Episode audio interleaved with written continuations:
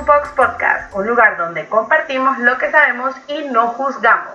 El día de hoy presentaremos nuestro tema de 2 a 3 años, mi época favorita, la época del porqué.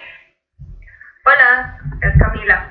Eh, ahorita me nota mucha experiencia en esta época y lo digo con esa voz porque es un poquito daunting para los papás, eh, porque mi hija ahorita mismo está en. Hola, yo soy Rosana y yo estoy en el Marian Bus de que Yeah. me encanta esta época, yo estoy disfrutando tenerla como nunca, es una mini personita con la cual puedo tener conversaciones a su nivel. Eh, amo los porqués, Yo también. es verdad me parece súper entretenida esta, esta edad. Don't get me wrong, yo la paso súper bien con ella y disfruto mucho esta etapa, pero imagínense el por qué todos los días a toda hora. Bueno, para eso nos tienes que mandar a nosotras, para que nosotros nos llevemos por ahí a tomar un café y hacemos porque todo el día entramos en el Es- vórtice. Es como un mini adulto. Ayer me dice, Tata, hagamos carreras. Estamos en multiplaza, a ella le gusta hacer carreras. Y se voltea y me dice, Tata, hagamos carreras. Y yo, dale, perfecto. Y me dice, es que hay que hacer ejercicio. Y yo, excuse you. Bueno, quiero aclarar que Antonella ya eh, ahorita va a cumplir los tres años, entonces sí tiene, está en la parte más avanzada de esa, de esa etapa. Entonces, si vamos a referirnos a ella, es porque es, tienen que tener el conocimiento de que es un poquito avanzada. Exacto, ella está del otro lado del arco iris, ella está llegando ya al pot de oro. Exactamente. Entonces, eh, como mencionamos el- en los últimos dos episodios, eh, vamos a estar dando referencia a todas las áreas del niño, que son la motora, la cognitiva, la social y el lenguaje, que esas son las más importantes o las más grandes que que vamos viendo durante ese desarrollo del niño. Y perdón por estar tan Cunning, como cortante. Sí, ¿verdad? Lo dije como, pero es para que ustedes tengan conocimiento de que vamos a hablar de diferentes. Claro, fuera por Rosana y por mí estaríamos hablando aquí así, back and forth. Pero Carmen es nuestra guía, ella es nuestra experta, ella es la madre del grupo, ella nos guía. Nosotros aquí tenemos a la tía sanguínea y la tía sociopolítica, así que yo estoy contenta. Bueno, eh, yo creo que podríamos empezar por la parte social, ya que hablamos Totalmente. un poquito del por qué, que eso es algo del niño, eso es algo del niño que en este momento está entendiendo y que puede tener una conversación con una persona y por eso quiere el por qué y entender su entorno alrededor y está haciendo mil preguntas de por qué es rojo y por qué es Y amarillo. por qué hay que correr, y por qué hay que comer, y por qué esto, y de dónde viene, y de qué manera, y cómo. Aclaremos que en los tiempos en que nosotros estábamos chiquitos, quizás las mamás decían que, ay, no, pero esa edad viene como a los seis. No, ya no. Esta generación viene con el por qué, la era del por qué a partir de los dos más o menos. Sí, y, eh, y es bien interesante porque los niños a esa edad están haciendo muchas preguntas que uno como adulto no las haría. O sea, ellos lo dicen de una manera tan casual, tan orgánica, tan, Tan tan inocente. inocente, que la verdad hasta uno como adulto se queda como que, wow, ¿qué es esa pregunta tan... Tan buena, ¿verdad? Sí, yo quiero saber el porqué de eso, sí, hagamos la investigación, busquemos la información. Sí puede ser cansado y se los estaba diciendo a ellos eh, antes de empezar el podcast, pero la verdad saca muchas respuestas. Exacto, y es como, nosotras como comunidad le decimos a Cami, mándamela. Yo me ella una tarde, tú ve al cine, relájate, ve al espacio, las uñas, lo que sea necesario.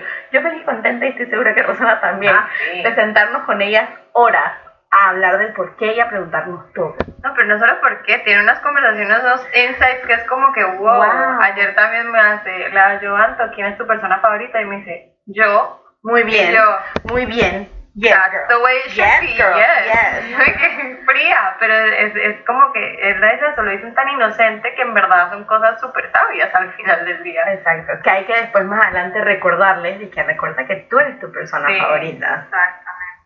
Y entonces, entre esas preguntas también van a empezar a hacer razonamientos de, Oh, sí. como ya hicieron el porqué, ya tienen la información dentro de, de sus sistemas, de, de cómo funcionan las cosas, ellos ya empiezan a razonar, como dice Rosana, ella estaba corriendo y le dijo, Tata, tenemos que hacer ejercicio.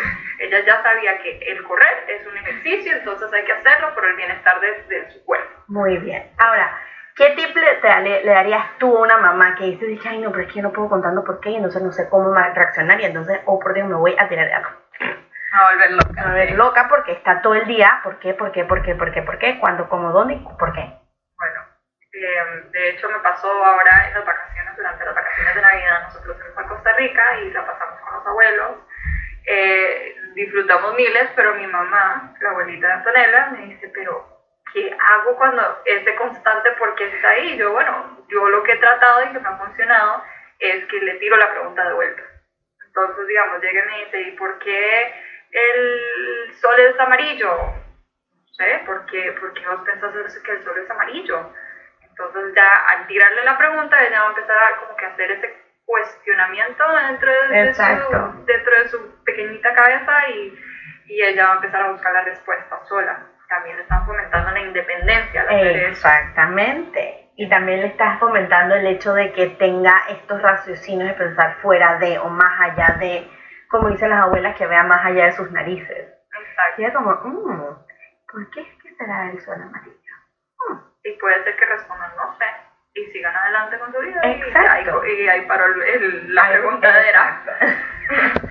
o puede ser que no. O puede ser también que digáis que, bueno, yo creo que el sol es amarillo porque introduzca aquí la respuesta de su pequeño y continúe, dije, pero no sé por qué la Tierra desde afuera se ve azul.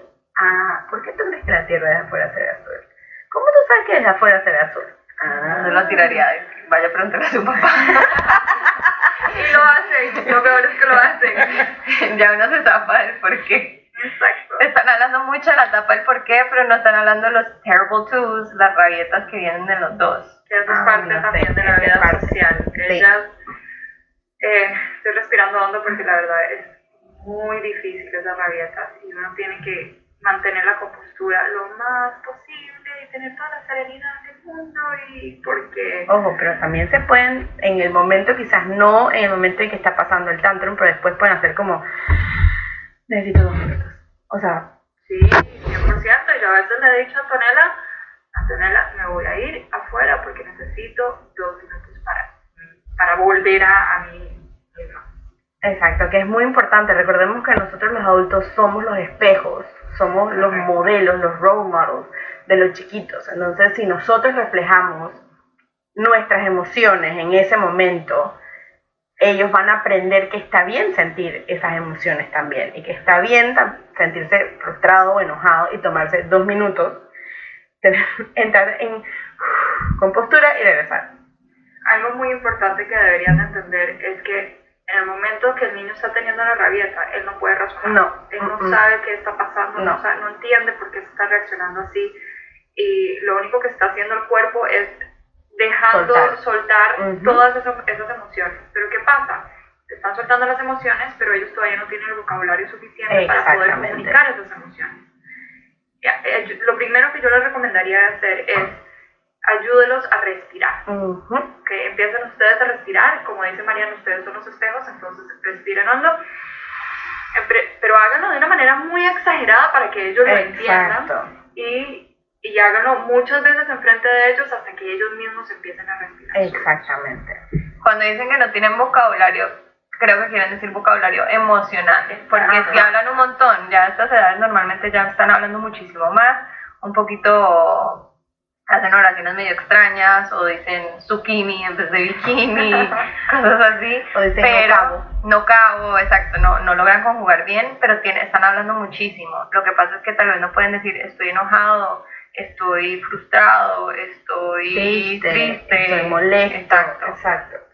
Acuérdense que las emociones son muy abstractas. Oh, entonces sí. Ellos sí pueden hacer referencia a una palabra, a un objeto, pero todavía no le pueden hacer referencia a las A emociones, a, siente. una palabra. Exacto. Ujú. Entonces, por eso también es importante a ustedes modelarles y también enseñarles eh, dibujos o, o- Claro, como cue visuales. Exacto, para que ellos entiendan lo que son las emociones y poder hacerles relación a la palabra. Exacto. Si no me equivoco, durante los dos años hay ciertos cambios químicos en nuestro hermoso cerebro que hacen que muchas de estas cosas pasen. Una manera sencilla de explicarlo puede ser como, imagínense que la neurona se está cambiando de ropa. Literal, se está quitando la ropa y se va a poner una nueva que compró porque la que tenía antes ya no le queda.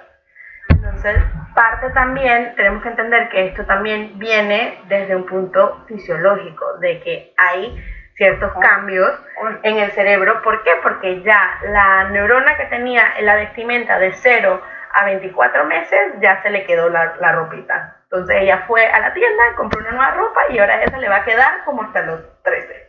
Bueno, y ellos van creciendo bastante. Oh, sí. Entonces, los cambios físicos son... sí, Son pronunciados, exacto, son significativos. Y bueno, una de las rabietas que tal vez muchos papás no, no, no hablan mucho del tema es eh, como ellos están creciendo tan rápido de una manera muy acelerada, el cuerpo también les está doliendo. O sea, Los growing pains. los Ajá, growing pains literal. Y las Literal. pueden venir de esos growing pains. Claro, de la incomodidad de sentirse que les duele en la espalda, el cuerpo, la pierna. Y yo he tenido alumnos que tienen terrores nocturnos porque en la mitad de la noche les duelen las pantorrillas y no saben qué es lo que está pasando. Entonces hay todo un fact como de, de estar desconcentrado, de no saber de dónde, cómo, cuándo y de dónde viene esto que estoy sintiendo. Exacto, entonces es importante reconocer esos growing pains a los niños. Ah, te está doliendo el brazo porque te está creciendo.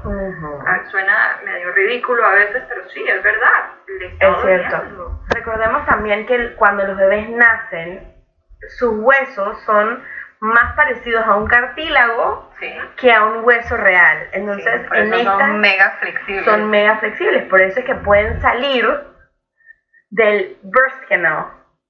Ajá. ¿eh? Entonces, recordemos que entonces ya los huesos van cambiando, hay cambios fisiológicos en el cerebro, hay cambios fisiológicos en el cuerpo, entonces es como una mezcolanza de belleza, de crecimiento. Exacto. Bueno, hablando de, de las rabietas, también es importante que al mantener la compostura, el- la persona, el, el adulto, eh, darle las palabras que ellos necesitan comunicar. O ya cuando están tranquilos, ya, lenguaje. exacto, les están desarrollando el lenguaje, ya cuando están tranquilos, ya cuando están un poquito más eh, en sí, eh, decirles, ah, te pusiste bravo porque te quité el juguete, o porque ya nos íbamos, o porque Tienes hambre, Tienes o hambre. estás cansado. entonces ya ellos están empezando a adquirir ese vocabulario que luego van a poder uti- utilizar cuando les vuelva a pasar. Exactamente. Entonces, eh, es muy importante estar hablándoles, diciéndoles, preguntándoles, para que ellos también empiecen a adquirir nuevo vocabulario, que de hecho esta es una etapa donde es impresionante Es las esponjitas que somos, o sea, ellos absorben el vocabulario de una manera exponencial. Sí, esta es uno como de las etapas donde el lenguaje hace que y despega de una manera increíble. Pasan, lo puedes ver una semana, dos semanas después, o sea, y me pasó, ellas estaban de vacaciones en Costa Rica por Navidad y cuando yo llegué dije, bueno, vamos a comenzar y veo a Antonella y me comienza a hablar y yo dije, oh my god, la cantidad de vocabulario que tiene, no te he visto en tres semanas y es como Sí. mind blowing, es increíble. Y no solo el vocabulario, sino la pronunciación. Oh, o sea, sí. yo me acuerdo ahí, cuando fuimos allá, ella está- estaba viendo el piso y vio que estaba quebrado. O sea, una losa de, de concreto estaba quebrado. Yo le dije, ah, bueno, eso es una grieta. El hecho de la GR es muy difícil en esa Ujú. etapa porque, bueno, por desarrollo... Los posicionamientos de los Ajá. músculos vocales, exacto. Exacto. Eh, y volvimos aquí una semana después y estábamos caminando a nuestra perrita en la calle y me dice, mamá, es, mira, mira, una grieta. Y yo, mierda, o sea, ya tiene, perdón por la palabra, ya tiene una semana de no decir esto y se acordó primero de la palabra y además de eso lo, lo pronunció bien. O sea, el, ya el vocabulario de ellos es mucho más allá de lo que uno espera. Entonces ya uno puede Sí. tener esas conversaciones interesantes. Sí, sí el lenguaje es súper importante. ¿Qué más? ¿Qué más? También empiezan a dibujar. Creo que eso Oh, también. sí. A hacer los scribbling. Scribbling y rayar, y eso es muy importante con esto que hablamos el último del agarre y Ujú. todo, y eso ya empieza a fomentar el proceso de la lectoescritura, principalmente la escritura también. pero, pero empieza muchísimo a dibujar, a pintar, a tratar de quedar dentro de la línea, pero nunca quedan dentro de la No. línea, pero Y a esta edad tam- tampoco es que vamos No, a estar pidiéndole un Picasso así, es que un moneto divino. No, eso, ok. un Picasso sí pueden hacer. Un, bueno, un Picasso sí, Picasso un puede quedar muy Picasso Picasso. sí puede quedar súper Picasso. Pero dije, un Monet o un No, Rembrandt, no, Una recomendación que, que sí les quiero dar en cuanto a, la- a los dibujos y, y el pintar. Traten de buscar libros de pintura o de dibujos que tengan dibujos grandes, Ujú, amplios, que amplios. tengan espacios donde ellos puedan pintar, porque sí, son divinos los los, Los de- mandalas y las cosas todos- chiquitas todos para niños. preciosos, pero todavía, todavía ellos no tienen el control de la mano para poder pintar dentro de esas Exacto, ni tampoco la musculatura lo suficientemente fuerte para de repente decir, y que, wow, se ve el color súper brillante cuando están rayando, por ejemplo, con crayolas. Que a veces muchos niños en estas etapas se frustran porque están, ya sea que tengan hermanos o tengan un adulto al lado pintando al mismo tiempo que ellos y ven que el adulto tiene el pressure point mucho más desarrollado y que los colores en el dibujo del otro se ven mucho más brillantes. Entonces es como, espérate, ¿qué estamos haciendo? Entonces, Sí. también recordar que en estas edades comienza a desarrollarse todo lo que es el entender la presión que se ejerce sobre las puntas de los crayolas, de los marcadores, de, de los lápices, etc. Sí, y no quiero hacer la distinción, pero sí, sí creo que hay que reconocerla. Las niñas sí tienen una inclinación mucho más grande hacia la, la- lo que es la motora fina y todo lo que son los dibujos y la pintura y todo eso, y los hombres sí se van más allá con, con lo que es, es la, los movimientos de, de motora gruesa. patear una pelota, deportes, exacto. Pero expónganlos a ambas Ambos, cosas. exacto. Ambas son Eh, necesarias. Sí, totalmente. O sea, el, hecho de que llevar a una niña al parque y darle una pelota, eso le está ayudando con todo su- lo que son los movimientos más grandes. El hecho de darle un lápiz a un niño le está ayudando todo lo que es en los movimientos un poquito más eh, chiquititos. Digo, y todo tiene su momento. Los movimientos más gruesos son cuando tienen mil más energía y están eh, para ir al parque y jugar y todo. Entonces, esos son los momentos de practicar esa motora gruesa.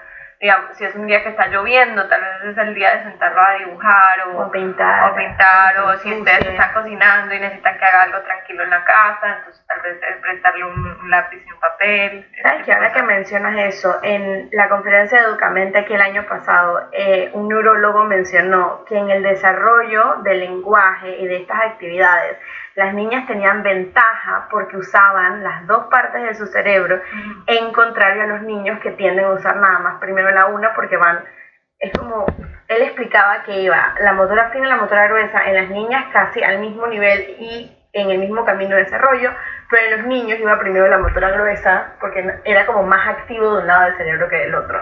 ¿Ven? Todo tiene una razón de ser. Exacto. No, y bueno, otra cosa que ustedes pueden hacer, y creo que a esta etapa se ve, es la independencia. Ellos ya empiezan a decir, yo quiero, yo quiero hacerlo solo, yo me quiero, visto. yo me he visto solo, Yo y lo mencionamos en el, en- el episodio anterior.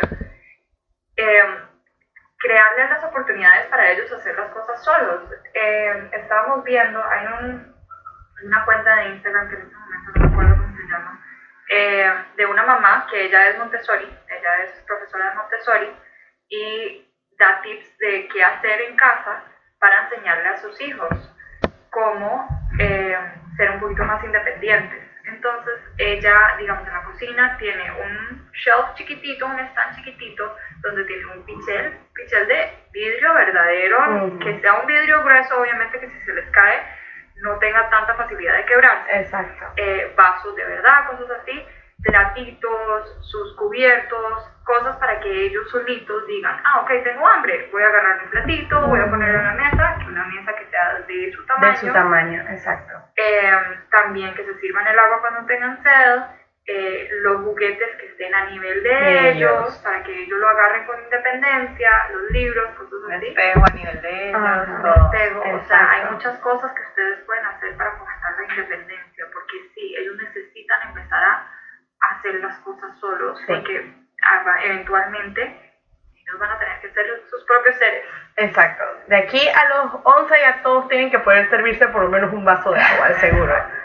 Ella para- se llama, perdón que te interrumpa, ella se llama Mamá Montessori Blog. Ay, sí, ella es súper buena. Para aclarar, buena. para aclarar, Dentro de la filosofía Montessori, cuando María Montessori lo hizo, lo hizo cuando la mandaron al GAR de psiquiatría, porque en esos tiempos obviamente una mujer doctora era como, ¿qué? Outrageous, entonces no. Y la mandaron al ward de psiquiatría con los niños que tenían dificultades, air quotes, porque en verdad no tenían dificultades ni estaban, sino que no les daban oportunidades de ser independientes. En un salón Montessori, todos los elementos deben de ser de vidrio. O sea, una escuela, un lugar Montessori, un lugar realmente Montessori que sigue al pie de la letra la filosofía y el currículum Montessori, todo debe ser de vidrio. Pero es un vidrio más fuerte, si no me, o sea, un poquito más grueso, Sí, ¿no? para niños si no más me pequeños, sí, y a medida que va subiendo, el vidrio Pero, se va. ajá, ok. Ojo, también muchas veces dentro de Montessori se utiliza lo que es los multiniveles. Entonces utilizas un vidrio medio que no sea ni, ni tan grueso ni, ni tan delgadito. Pero eso no significa que ustedes no puedan reproducir este tipo de ejercicios en casa con un plástico que sea libre de todos los químicos, obviamente, que sea grueso, que no sea fácil de romper. Lo importante aquí es brindar la oportunidad de independencia. Exactamente, que eso es lo que queremos desarrollar a esta edad. Y, la- y también la importancia de responsabilidades, Oh, sí. que eso es algo que, que yo siento que muchos papás a veces o No saben cómo Eh, dónde llegar o cómo cuidar. o sea, cómo, cómo empezar. Darle la, la, o sea, si fueron, se sentó en la mesa y comió de su platito y hizo todo, él tiene que saber de que, ok, ya terminé, voy a llevarlo a lavar al, al lavaplatos y lo voy a dejar ahí o lo voy a tratar de lavar yo solito porque tengo que cuidar las cosas, porque son mías, son propias y van a durar mucho tiempo eh, para utilizar. Exacto. Y no solo con, con las cosas de la casa, sino con los juguetes. Y con las plantas alrededor. Exacto. Una de las primeras cosas, perdón que te interrumpa, una de las primeras cosas que se enseña en Montessori es el cuidado, son las dos, es cuidado de ti mismo y el cuidado de tus alrededores. Es como la base de todo Montessori. Sí, y algo que ahora que dices cuidado de, de ti, de uno mismo, es el hecho, bueno, en esta etapa ellos ya están empezando el potty train. Exacto, los esfínteres están comenzando a despertarse. Exacto. Entonces, eh, muchos papás les da pánico toda esa etapa porque obviamente o se ensucian o es incómodo o entonces tratan de evitarlo lo más posible o lo alargan lo más posible porque les da miedo. Se orina en el car seat. Sí, ya me pasó. Por eso digo. Eh, pero lo importante es que si sus hijos ya les están demostrando ese interés por utilizar el, el, El potty, el inodoro, excusado, el excusado, gracias, el excusado, entonces motívenos a hacerlo. O sea, Ujú. digan, si, si su hijo, y hay muchos niños hasta desde el año que ya están empezando, Sí. pi, pi, pi, pi, pi. Ok, vamos a llevarte, te sentamos ahí y ya Exacto. quitarle los pañales, eh, dejarlos solo Hacer en práctica, cosas así. Obviamente, eh, si están en una escuelita, yo creo que los profesores les pueden ayudar Totalmente. con ese proceso. De hecho a mí me ayudaron montones. A Antonella yo le quité el, el- el pañal y durante creo que dos semanas estuvo en la escuela y los profesores le ayudaron perfecto.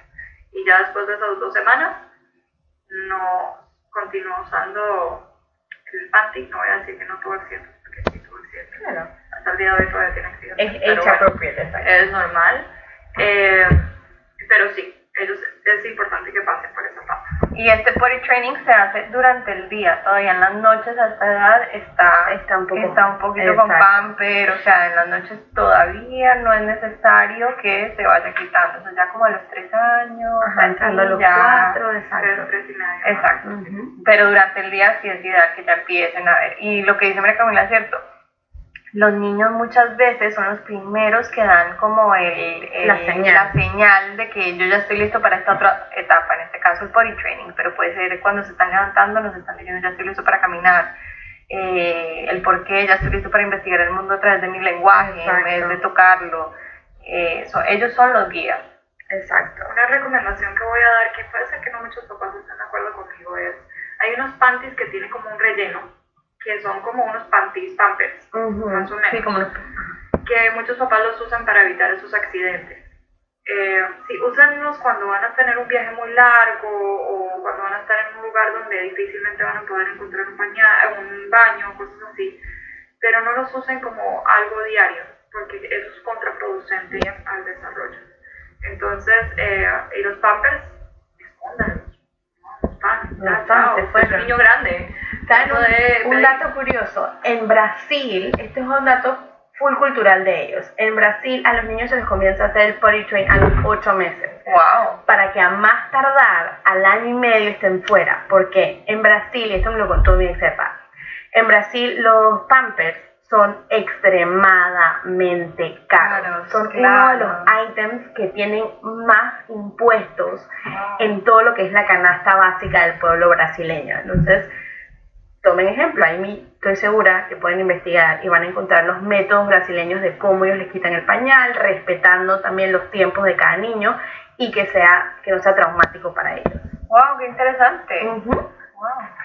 Y si ustedes hacen la matemática, los pampers son muy caros. Sí, Son bastante caros. sí, sí. Y de hecho, ahora muchas mamás están optando por usar pa- eh, pañales de tela. Ujú. He escuchado muchas mamás que ya están haciendo ese cambio. Sí requiere mucho tiempo, pero eh, económicamente es... Eh, eh, eh, te guardas te guardas un par de chenchenes en el. Yo me acuerdo que Antonella agarraba los pampers y se los ponía a sus muñecas.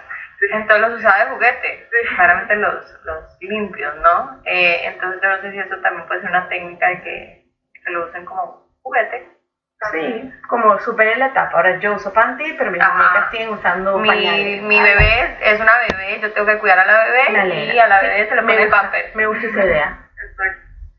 Bueno, otro, otra área que no hemos tocado es la parte de la motora gruesa.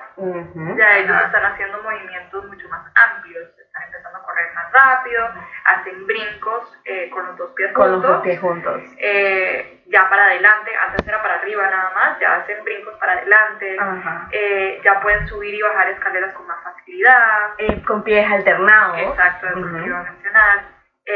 Ya pueden empezar a ver triciclos y bicicletas, ¿no? Empiezan Sí. a experimentar con Ujú. esos Es muy interesante porque ahora que estamos en enero se ven todas las bicicletas y todos los triciclos saliendo nuevecitas. Exacto. Santa, Santa, Santa Santa llegó. llegó, exacto.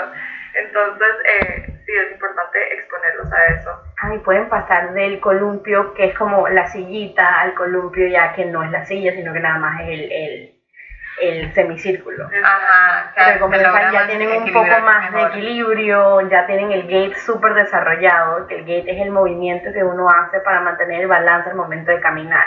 Entonces, como ya eso está under Y the belt, los, los climbing walls. los climbing walls ya están ahí. Dije, sí, patineta, triciclo, escalar, escaleras, yeah. Y la natación, que no lo hemos mencionado, que en verdad te usan todas las etapas, pero que siento que como a los 2, 3 años como que ya saben mover las piernas más, los brazos más, Sí. la coordinación es un poquito Exacto. mejor. También comienzan las clases de baile, las Ajá. clases de fútbol, comienzan a tener eh, extracurriculares. Sí, que siempre es bueno, bueno exponerlos a ese tipo. Oh, sí. No solo por el desarrollo de, de, de sus, de la musculatura, sino también por el, eh, lo que son todos los químicos, Ujú. eh, todos esos cambios dentro de ellos eh, les ayuda durante esos, esos ejercicios. Entonces es importante exponer a diferentes actividades. ¿Algo más? ¿Algo más? Eh, creo que también lo de que se viste solo fue muy por encima, pero también como que empiezan a ponerse los zapatos solos, no lo hacen bien, No lo o sea, les bien. cuesta, pero ya están intentando el proceso de meter una mano, es que hay que dejarlos experimentar un poquito también. Ahora que dices eso, muchas mamás dicen que, ay, pero es que no está combinado. No importa. O sea, si se puso una media roja con el zapato de Mickey y la otra media azul con el zapato de Iron Man, déjelo ser. O sea, aquí lo importante es que él se sienta o ella se sienta confiada de que hizo un buen trabajo y que lo hizo solo o sola. Es decir, que eso es lo más importante. Si se ponen los zapatos mal, no decirle como que lo hiciste malísimo, No. no, explicarle, mira, es que ves que se ve como, como un poquito raro, mi- camina a ver cómo te sientes, ¿te sientes cómodo o se siente un poquito extraño? Y entonces ya después, mira, lo que hay que hacer es cambiarte los zapatos, este va aquí, este va allá, y los mismos zapatos tienen formas, o sea, Sí. ellos se van dando cuenta mientras lo van viendo. Creo que parte de nuestro entrenamiento como maestras es eh, utilizar preguntas. Oh, sí. utilizar muchas preguntas a través de, de, de ese, ese momento. O sea, yo creo que al decirles que te- o imponerles lo que tienen que hacer, eso puede Es ser contraproducente. totalmente. Al- entonces, en vez de decirles qué es lo que tienen que hacer, hagan las preguntas. Como Sí. dice Rosana, o sea, ¿te sientes cómodo? ¿Hay algo que se siente un poco raro? Exacto. Eh, Como sí, no. Ah, no, a ver. No, está bien. Está bien. Sí, ah, bueno, vamos a ver qué es. O sea, Exacto. Y supongamos el niño dice que no, nada está incómodo, no, no, nada está incómodo, todo está bien, entonces ustedes pónganse al lado y traten de buscar un ángulo. No se van a sentar al lado del niño, porque el niño lo más seguro no va a querer estar al lado de ustedes, pero un lugar cerca donde haya como que lo tengan en la mira. Y ustedes dicen que, ay, mira, mi zapato que va en el derecho está como hacia acá y se lo ponen, lo miran, se lo enseñan de manera casi que inintencionada, como que quien no quiere la cosa y se pone el otro. El niño lo más seguro se va a mirar los pies, va a mirar los zapatos y va a decir como, hmm". entonces ahí comienza y este es el punto donde la era del por qué y el cómo y el cuándo y el racionalizar viene a nuestro favor como adultos, porque entonces ellos van a decir, dije, pero espérate, ¿por qué entonces mis zapatos están al revés? No, espérate, voy a intentar el otro lado. ¿Ven? Continúen usando el método científico, solo que no se meten las cosas en la boca. Yo creo, yo creo que es importante mencionar, que ahora Mariana lo dijo, eh, es el hecho de hacerlo de manera paralela, no enfrente de Ujú. ellos. Al hacerlo enfrente de ellos, ellos van a repetir exactamente lo que ustedes están haciendo. Exactamente. Y eso es como si estuvieran viendo un espejo. O sea, todo en el espejo es al revés, ¿verdad? Ujú. Entonces, eh, lo importante es hacerlo paralelo, o sea, al lado de ellos, para que ellos hagan exactamente lo que ustedes estén haciendo. O sea, que ellos vean que el zapato izquierdo va en el pie izquierdo, el zapato derecho va en el, en el derecho, cosas así. Exacto. Al igual con la escritura. Exacto. Siempre hacerlo de manera paralela. paralela. Si ustedes sienten, y esto es un pro tip que es full Montessori, nosotras, las maestras o las personas que utilizamos Montessori, cuando queremos enseñar, siempre nos ponemos del lado derecho, si el niño está mostrando una dominancia manual en el, en el, en lado derecho. Y si está mostrando una dominancia en la mano izquierda, nos ponemos del lado izquierdo. Pero muchas veces al momento de explicar nos ponemos enfrente del niño. Pero ¿qué hacemos nosotros los adultos? Nosotros hacemos que el niño vea las cosas de arriba a abajo, de izquierda a derecha. O sea, todo lo contrario a ustedes. No sé si me estoy explicando. Pero ustedes pongan, no sé, un tray, un plato, lo que sea enfrente suyo y practiquen explicar. De manera inversa. de manera inversa. Ustedes lo tienen que hacer de abajo hacia arriba. Si ustedes están mirando el plato y es para ustedes, lo están haciendo de abajo hacia arriba y de derecha a izquierda. Pero la persona, el niño que está enfrente suyo, lo va a ver top to bottom, left to right, porque así es como leemos y escribimos. Esto es direccionalidad también. Sí. Sí, estos son todos tips que la verdad son súper útiles a esta edad, o sea, a los 2 a 3 años, eh, y pueden continuar utilizándolos en diferentes etapas de- del desarrollo del niño. Así que si tienen alguna pregunta, alguna duda, eh, quieren más información, juguetes también lo mencionamos en el, el episodio anterior, mándenos un mensaje directo de nuestro Instagram de toolboxtty Yes. o si no a nuestro correo de toolboxtty at gmail.com. Correcto. Correcto. Así que cualquier otra duda, cualquier pregunta, estamos aquí para ustedes. Recuerden, no juzgamos a nadie, no hay preguntas tontas. Y nos vemos en el próximo episodio. Gracias, chao.